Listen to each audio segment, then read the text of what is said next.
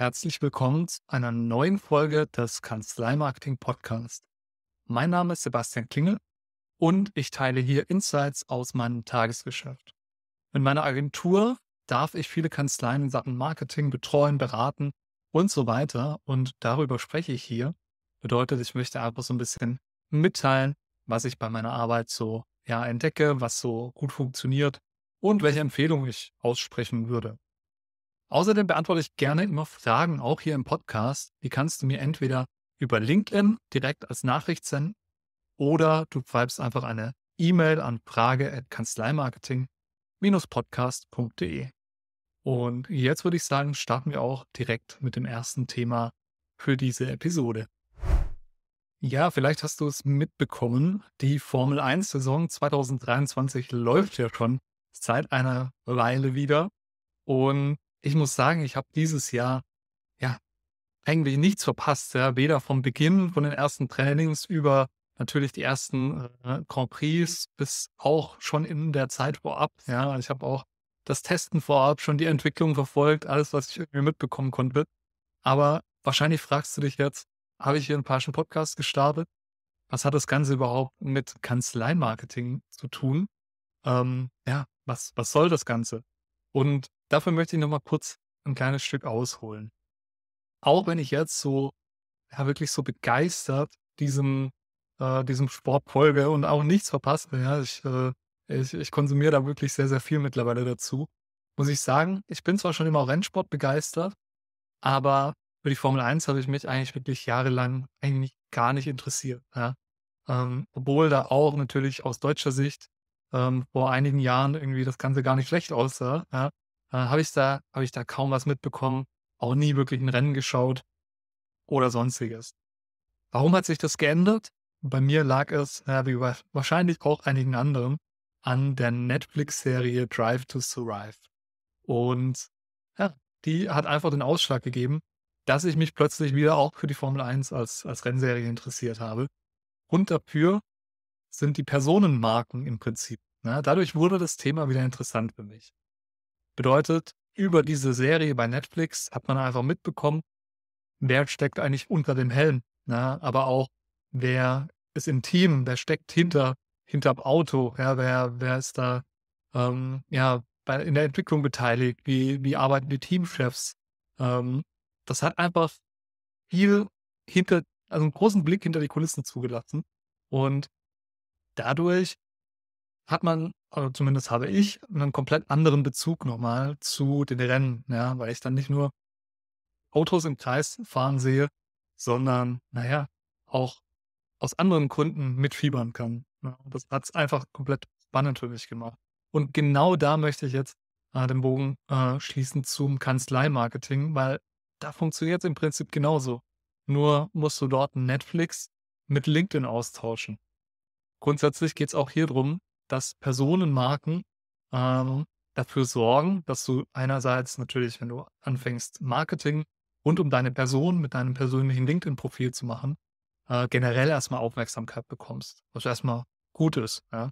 Aber der Unterschied zu anderen Marketingmethoden, wenn eben deine Personenmarke hier beteiligt ist, ist der Vorteil, dass Interessenten, die auf deinen Content, und zwar wirklich deinen Content aufmerksam werden, nicht irgendeine Kanzlei beauftragen wollen, sondern explizit deine Kanzlei oder noch expliziter dich. Ja, und das ist eigentlich das gleiche Schema, ja, warum plötzlich dann eine Kanzlei besonders interessant wird, wie eben die Formel 1 wieder für mich interessant geworden ist. Und ähm, deswegen kann ich dir nur raten, nutze diese Chance, ja, solange Netflix nicht anklopft, aber bei mir jetzt noch nicht der Fall, ähm, nutzt einfach LinkedIn. Ja, funktioniert im B2B-Bereich eh besser, wenn du Unternehmen auf dich aufmerksam machen möchtest. Und arbeite deshalb einfach daran, ja, mit deinem Profil sichtbar zu werden, für dein Thema zu stehen und ja, da einfach Marketing zu machen, diese Chance zu nutzen. Würde mich interessieren, ob auch der ein oder andere ähm, Formel 1-Fan äh, hier gerade zugeschaut hat und ähm, ob es bei dir das gleiche war, dass du quasi über Netflix wieder hin zurück zur Formel 1 gefunden hast. Ganz früh habe ich es nämlich auch mal geschaut. Würde mich interessieren, aber genau, äh, lass es mich wissen, am besten via LinkedIn. Dazu passen ein weiteres LinkedIn-Thema, Und zwar bekomme ich immer mehr mit, dass amerikanische Großkanzleien ja ihre, ihre Angestellten, Anwälte wie ihre Partner natürlich auch, die schon länger äh, dazu anhalten, ja, LinkedIn zu nutzen. Also da werden, werden alle möglichen ähm, Personen aus der Kanzlei, die für irgendein bestimmtes Thema stehen könnten, dazu motiviert, LinkedIn zu nutzen. Und auch wenn man das nicht immer so richtig wahrhaben will, ist es ja schon oft so, dass bestimmte Trends aus der USA zu uns rüber trucken. Ja. Und ich bin mir relativ sicher, dass es auch ein Trend sein wird, der immer stärker nach Deutschland rüberkommt. Man sieht es auch jetzt schon, dass immer mehr Rechtsanwältinnen und Rechtsanwälte LinkedIn für sich nutzen, unabhängig davon, ob das von der Kanzlei initiiert ist oder nicht.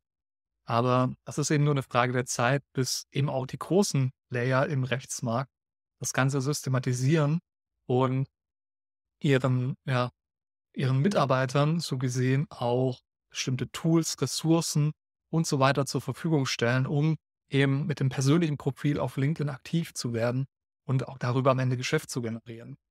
Und deshalb würde ich sagen, ist jetzt ein sehr guter Zeitpunkt, um das nochmal zu nutzen, bevor diese Welle eben so gesehen hier rüberschwappt und das Ganze hier auch losgeht, mit LinkedIn zu starten und dir eben jetzt ähm, einen Namen für, ja, für deine Nische zu machen, in Anführungszeichen, beziehungsweise dein Thema mit deinem Namen und damit auch deiner Kanzlei zu verknüpfen. Bevor eben die Konkurrenz hier genauso groß wird, wie sie äh, in der Suchmaschine ist und das Ganze dann einfach noch schwieriger wird. Ja, viele, viele Rechtsbereiche sind beim Thema Google Ads ja schon so hart umkämpft, dass die Klickpreise extrem nach oben gegangen sind und dieser Trend setzt sich aktuell auch noch fort. Deswegen, ja, profitierst du definitiv, wenn du früher damit anfängst, bevor auch viele andere deutsche Kanzleien das Ganze hier entdecken.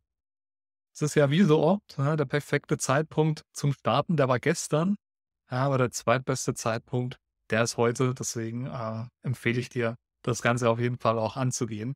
Und äh, wenn du da ja, dir nicht sicher bist, wie du mit dem Ganzen starten könntest, dann empfehle ich dir, einerseits den Podcast zu hören, andererseits auch als kleiner Eigenwerbeblock äh, meinen Newsletter, den findest du unter 3minutenmarketing.de, drei ausgeschrieben als Wort. Und da schreibe ich einmal pro Woche jeden Sonntag einen kurzen Newsletter äh, zum Thema Kanzleimarketing mit LinkedIn. Und den kannst du in der Regel in drei Minuten lesen. Deswegen ähm, abonniere den gerne, wenn das Thema interessant für dich ist oder melde dich einfach direkt bei mir, biete immer kostenfreie Erstberatung an. Da können wir uns genau anschauen, wie das Ganze für dich aussehen könnte. Aber viel mehr Werbung will ich ja auch gar nicht unterbringen, sondern würde sagen, wir machen direkt mit dem nächsten Thema weiter, was sich eben auch so ein bisschen, ja, hier anschließt oder was hier ein bisschen äh, auch dazu passt, nämlich so der Vergleich, den ich gerade schon angesprochen hatte. Bezahlte Werbeanzeigen, beispielsweise Google Ads, versus organisches Marketing, organisches Content Marketing, vor allem unter der eigenen Personal Brand und der eigenen Personenmarke auf LinkedIn. Ich sehe einen sehr, sehr großen Vorteil. Ähm, ist auch der Grund, warum ich das eben ja tagtäglich mache, damit mein Geld verdiene und auch eben meine komplette Zeit mit verbringe. Ähm, ich sehe einen großen Vorteil von regelmäßigem Legal Content Marketing auf LinkedIn. Das Ganze funktioniert ja ohne Werbebudget. Also wir, wir sprechen da von organischem Marketing. Und wenn du auf LinkedIn aktiv bist, dein Netzwerk erweiterst, ja, im Prinzip das Offline-Netzwerken so ein Stück weit ins Digitale überführst und regelmäßig auftauchst mit, mit spannenden Inhalten und einfach ja, nicht nur auf, dem, auf den Schirm kommst, sondern auch auf dem Schirm bleibst und eben bei den Leuten, die du im Netzwerk hast, die deine Inhalte sehen, im Kopf an der ersten Stelle bist, wenn mal eine Frage oder ein Bedarf eben zu deinem Rechtsgebiet entsteht. Wenn du wirklich Woche für Woche ja, sichtbar bist, dein Thema spielst, Content bringst, der nicht nur Interesse weckt, sondern auch Vertrauen aufbaut, dann bleibst du zwangsläufig auch sehr, sehr lange im Kopf. Ja. Und ähm, der Vorteil davon ist, du baust dir einfach eine sehr, sehr langfristige ja, Sichtbarkeit auf kannst auch später noch mit Inhalt oder für Inhalte gefunden werden, äh, nach denen jemand sucht. Und das ist ein großer Unterschied zu den bezahlten Werbeanzeigen, weil darüber bist du nur so lange sichtbar, wie das Budget das Ganze auch zulässt. Also solange du die Werbeanzeigen weiterverwaltest und es sind ja Bieterverfahren. solange niemand viel mehr ausgibt, als du ausgeben möchtest, weil sobald jemand einfach mit viel, viel höherem Budget kommt, tja, dann kann er dich im bezahlten Marketing einfach komplett verdrängen und unsichtbar machen. Beim organischen Content nicht der Fall, weil ja, da dieser, äh, dieser Content einfach bleibt und du kannst immer wieder dafür gefunden werden. Unabhängig davon, ob du einfach jetzt mal eine Weile im Urlaub bist, aufhörst, kein Budget mehr dafür haben solltest, warum auch immer. Der Content ist da und der verschwindet nicht dann, wenn du aufhörst, Geld auszugeben. Außerdem, das ist auch so ein bisschen LinkedIn-spezifisch nochmal, würde ich sagen, baust du dir darüber auch eine ganz andere Zielgruppenbindung auf.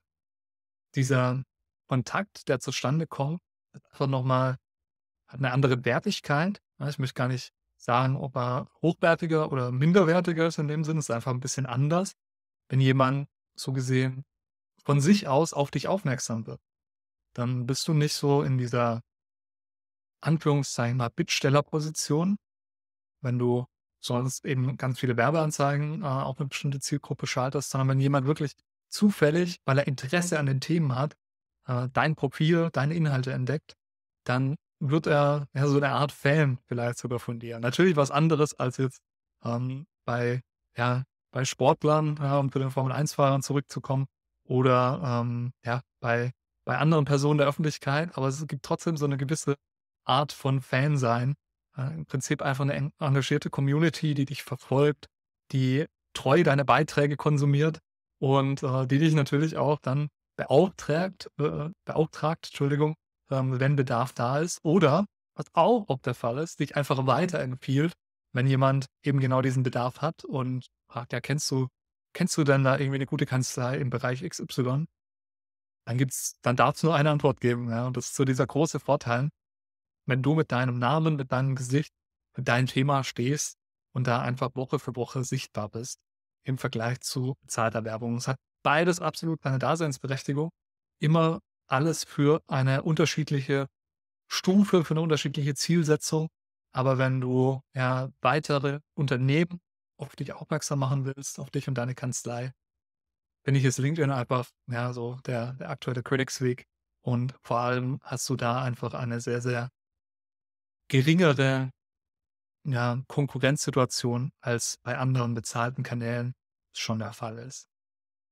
Das möchte ich dir dazu mitgeben. Vielleicht ist das auch eine gute Entscheidungsgrundlage, falls du gerade vor genau dieser Entscheidung stehst. Mehr Marketing, ja, aber wo und wie, ja, vielleicht kann das ja so ein kleiner, kleine Entscheidungshilfe darstellen, unabhängig in welche Richtung es dann gehen soll. Und damit möchte ich diese aktuelle Folge auch schließen. Ja, das war die aktuelle Folge des Kanzleimarketing Podcast. In der nächsten Folge beantworte ich gerne auch wieder deine Fragen. Schick mir die einfach unter LinkedIn, ähm, unter Sebast also an Sebastian Klingeln, einfach als direkte Nachricht. Oder natürlich auch einfach via E-Mail an frage.kanzleimarketing-podcast.de. Im Podcast selbst kannst du unter kanzleimarketing-podcast.de abonnieren. Dort gibt es auch übrigens den Link zum kostenfreien Erstgespräch, falls du daran Interesse haben solltest. Ansonsten äh, sehen, hören wir uns hoffentlich in der nächsten Folge wieder. Und ich wünsche dir viel Erfolg bei deinem Kanzleimarketing.